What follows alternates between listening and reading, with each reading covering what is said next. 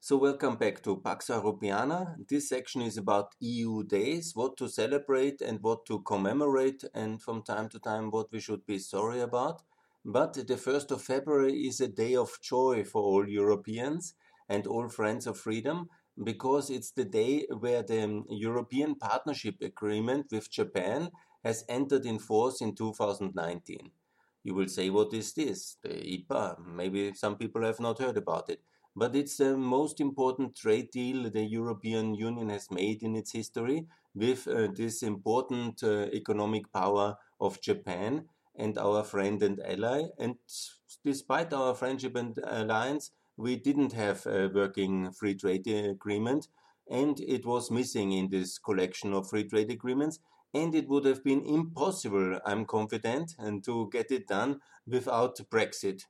So negative things might also result in somehow indirect positive outcomes because this Brexit pressure and this shaking up of the system, this uh, claim that Europe is protectionist, has led the Commission President Juncker and uh, the Trade Commissioner Malmström to multiply their efforts and despite both not being traditional free traders, as a Christian Democrat and a Social Democrat from Sweden and the Christian Democrat from Luxembourg, they have really done wonderful things in this second part of their mandates, and they should be applauded and decorated and really um, in the in the um, Valhalla of European history, they have a very special place, these two persons, for their achievement in the 2016 to 2019 period after, I guess, Brexit was lost.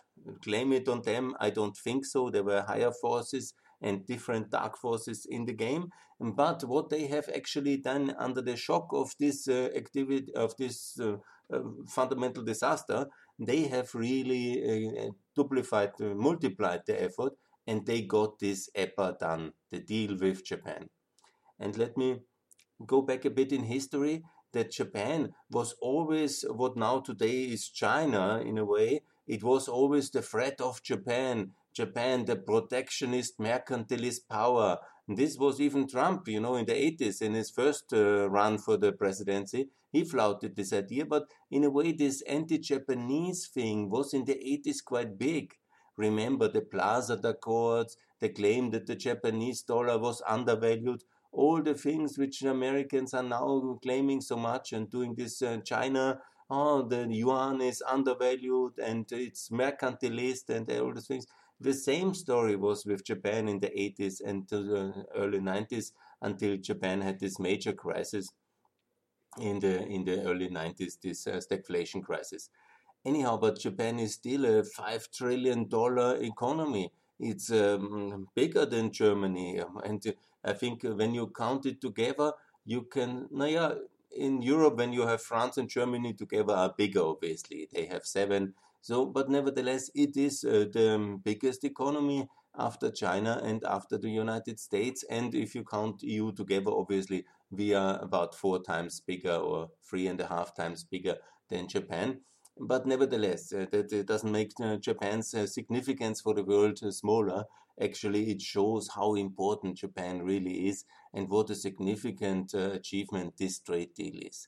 I would like to remind you that this difficult balance in Japan uh, after the post war reconstruction, MacArthur coming in after the nuclear bomb, making this agreement to keep the emperor, and then uh, these uh, reconstruction teams of the US who drafted a new constitution, made a new economic system, and also introduced a firm dollar uh, backed uh, yen, the new currency, which was firmly pegged at 360 to the US dollar until the breakdown of the Bre uh, Bretton Woods system in the Nixon shock of 71 when America overspent in the Vietnam War and also Nixon didn't want to be the lead currency anymore. So that until that moment uh, it was really one economic system with America more or less, but it was always built on high protectionism.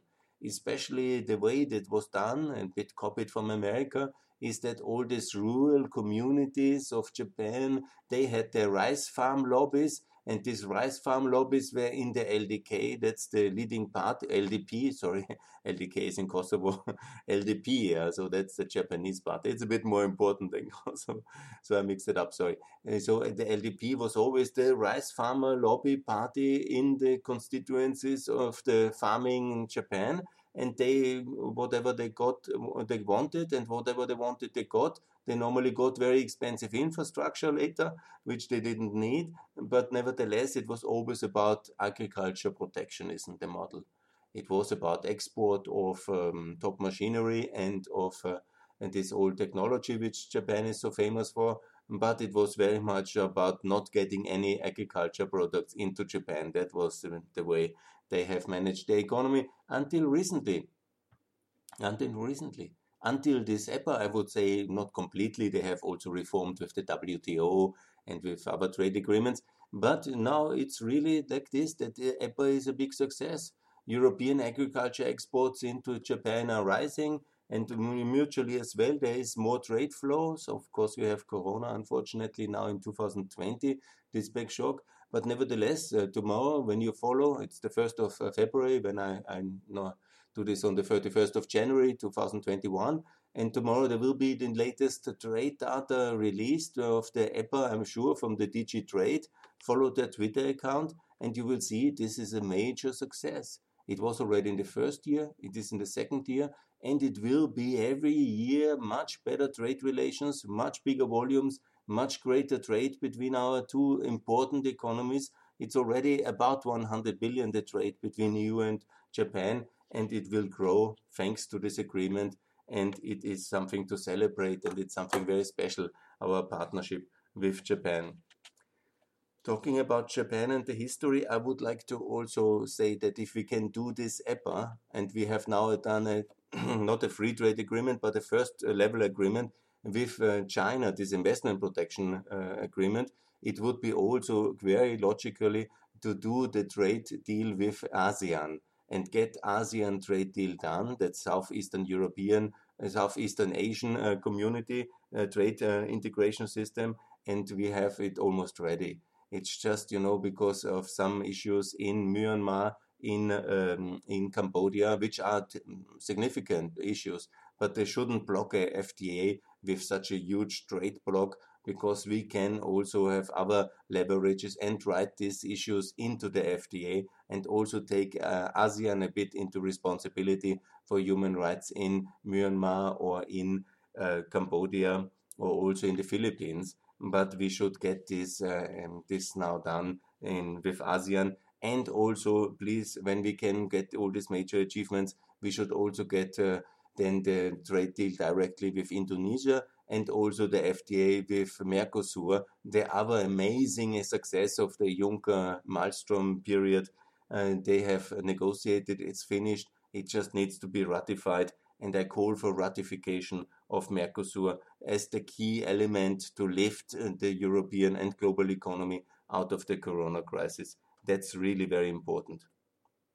Some critical point I, you might remember I'm very much for Japan and South Korea joining ASEAN and uh, then ASEAN getting a UN Security Council seat. Of course, Japan needs a little bit to come to terms still with its role as a, um, you know, it's a very big economy, but it's not a very big power. And there won't be a place in the Security Council for Japan directly, but via ASEAN there will be.